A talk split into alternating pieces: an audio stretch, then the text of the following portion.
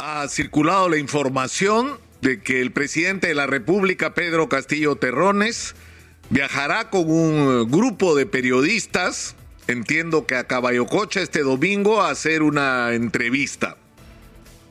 Eh, para conceder una entrevista a un grupo de periodistas. Yo creo que esta es una extraordinaria oportunidad para que el presidente de la República aclare algunas cosas que no están claras.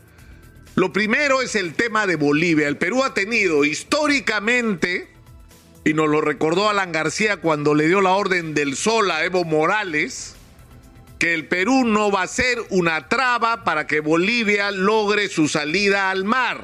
Y cuando dice no va a ser una traba es que parte de la negociación que había entre Chile y Bolivia, o lo que Bolivia pretendía, era que esa salida al mar podía incluir el uso de territorios que alguna vez fueron del Perú. Y el Perú tiene que dar su aval a una decisión de esa naturaleza. Yo creo que si eso ocurre alguna vez, sí tiene que haber un referéndum. Pero en ningún momento ha estado en discusión.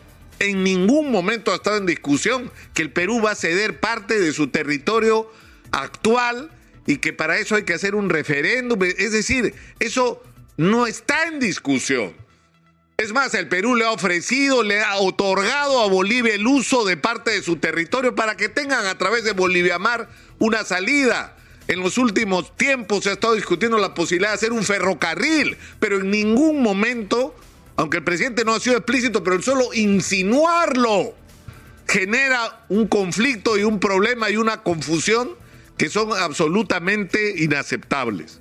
En segundo lugar, el presidente tiene que aclarar el tema de Karelin López. A mí me dijo, Karelin López vino a Palacio de Gobierno, yo me reuní una sola vez con ella para hablar de la pequeña empresa. Karelin López no tiene nada que ver con la pequeña empresa.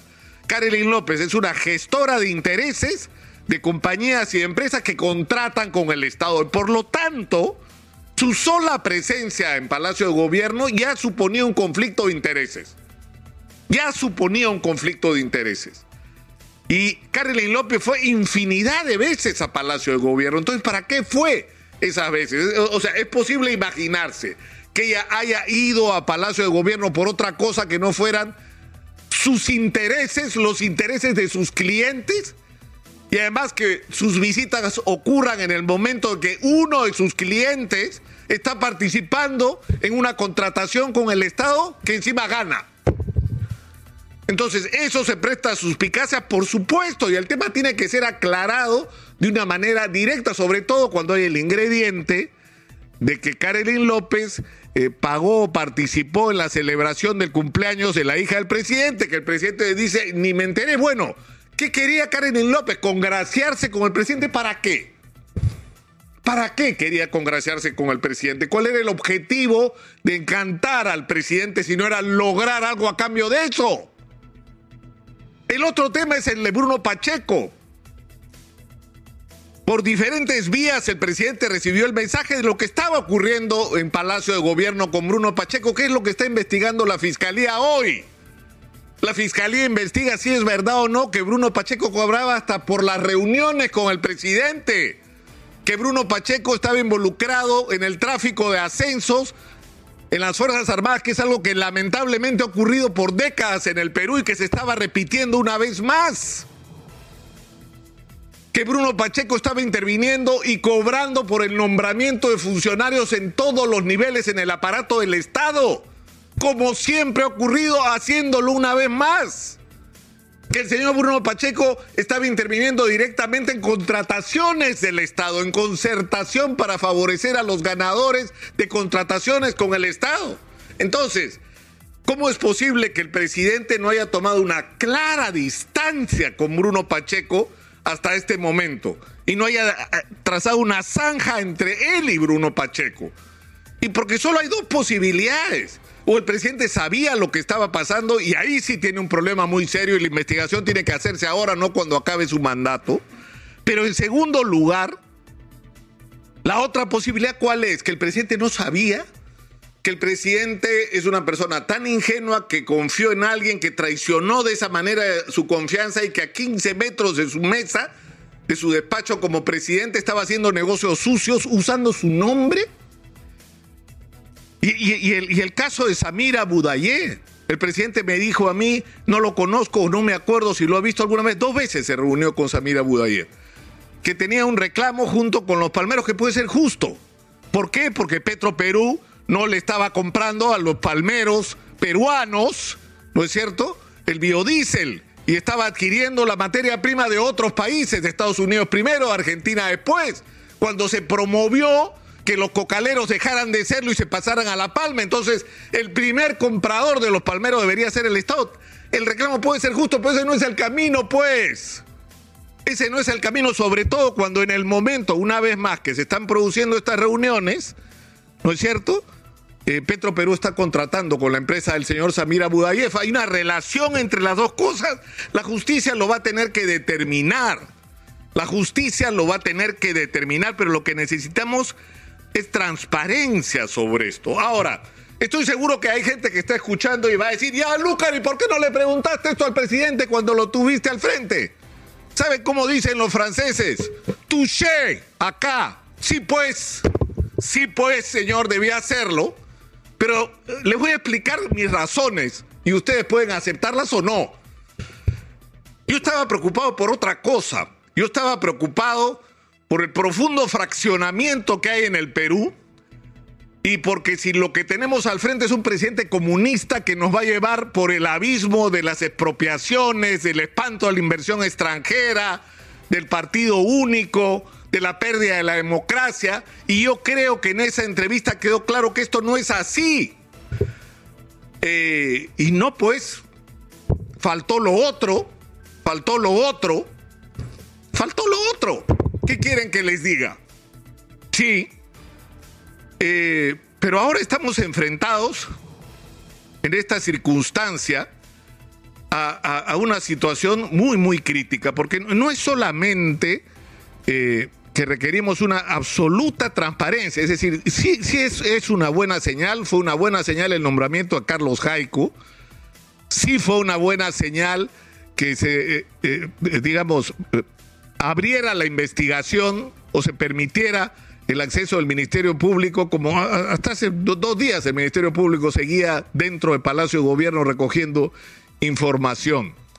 pero creo que eso no es suficiente creo que eso no es suficiente. No basta que eh, la fiscalía tenga las posibilidades y la libertad de investigar. El presidente tiene que ser más proactivo con respecto a esto. E insisto, esta entrevista del domingo tiene que hacerse con la mayor transparencia. Pero hoy tenemos dos problemas.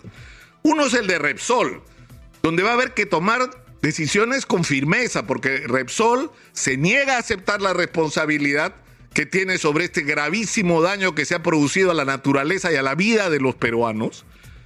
Y Repsol es una empresa que tiene muchos intereses en el Perú. Y Repsol tiene que recibir el mensaje del presidente en representación de todos los peruanos que si no corrigen su actitud, que si no aceptan su responsabilidad y se comprometen a la reparación del tamaño que fuera por daño por el daño que nos han causado, no son bienvenidos en el Perú no son bienvenidos en el Perú. Y se buscará la manera de que los señores se vayan del Perú. Ese tendría que ser el mensaje. Si ustedes, así como tienen que corresponder, esto no puede ser un amor de un solo lado. Abrimos nuestro espacio para que ustedes vengan e inviertan, pero cumplan las reglas mínimas. ¿Ustedes creen que podrían hacer esto en España? Lo que han hecho en Ventanilla en qué situación estarían sus directivos hoy en España, los estarían crucificando en el Parlamento. Y probablemente la justicia no solamente hubiera pedido impedimento de salida del país, estarían presos. Entonces el mensaje que tiene que recibir Resol es o corrigen su actitud o se van del Perú. La forma no la sé. La tendrán que buscar los señores. Los obligaremos a vender todo lo que tienen en el Perú. Pero si ese va a ser su comportamiento, no son bienvenidos, no los queremos. Y en segundo lugar, lo ha dicho acá Jorge Nieto, lo ha ratificado Daniela Bugatás, gente que no tiene nada que ver con lo que son las corrientes de izquierda que ganaron las elecciones.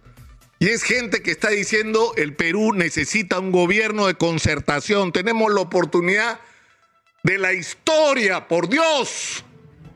Por Dios, pero hay que hacerlo bien. Hay que hacerlo bien. Necesitamos atraer la inversión privada rápido. pero una inversión privada que a la vez nos permita desde el primer momento, como propone Polo Monzón, de, que empieza, por ejemplo, los proyectos mineros y ni bien los has empezado, ya le estás resolviendo la vida a la gente. Estás dándole acceso a servicios, estás ayudándolos a construir su futuro, a construir escuelas, a invertir en aquello de lo que va a vivir esa gente cuando ya no haya minería.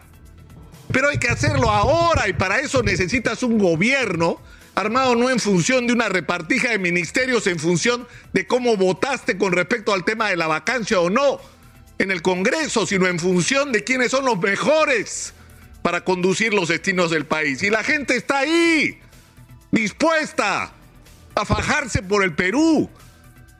Y yo creo que ese mensaje lo tiene que recibir el presidente de la República. Yo creo que estamos en un momento realmente crítico de la vida nacional. Y es un momento donde el presidente puede tener muchas limitaciones. Como él mismo ha confesado, a mí nadie me preparó para ser presidente. Es cierto, es un luchador social, es un profesor de puña que de repente está en Palacio de Gobierno. Y no le podemos pedir a este hombre que esté, digamos, a la altura de tener la información y, y, y, de tener las respuestas a todos los problemas que tenemos los peruanos. Pero sí debería tener una sola virtud, ser capaz de escoger a gente que tenga dos cualidades. La primera, que sea decente, que no estén ahí para robar. Y la segunda, que sepan lo que hay que hacer. Que sepan lo que hay que hacer en el lugar donde los ponen. Y que no pase lo de Salaberry. Por Dios, ¿por qué estaba Salaberry ahí? Que es una explicación. Se ha abierto una investigación. El propio Carlos Jaico ha abierto una investigación en Palacio de Gobierno. ¿Quién promovió el nombramiento del señor Salaberry? ¿Quién promovió y por qué? ¿Para qué querían a Salaberry en Perú Petro? O sea, no es solamente que no sé para qué. ¿Cuál era el objeto ponerlo ahí? Pero en fin, vamos a esperar lo que pase este fin de semana y en las próximas horas en el Perú, porque, insisto, estamos en un momento de decisiones.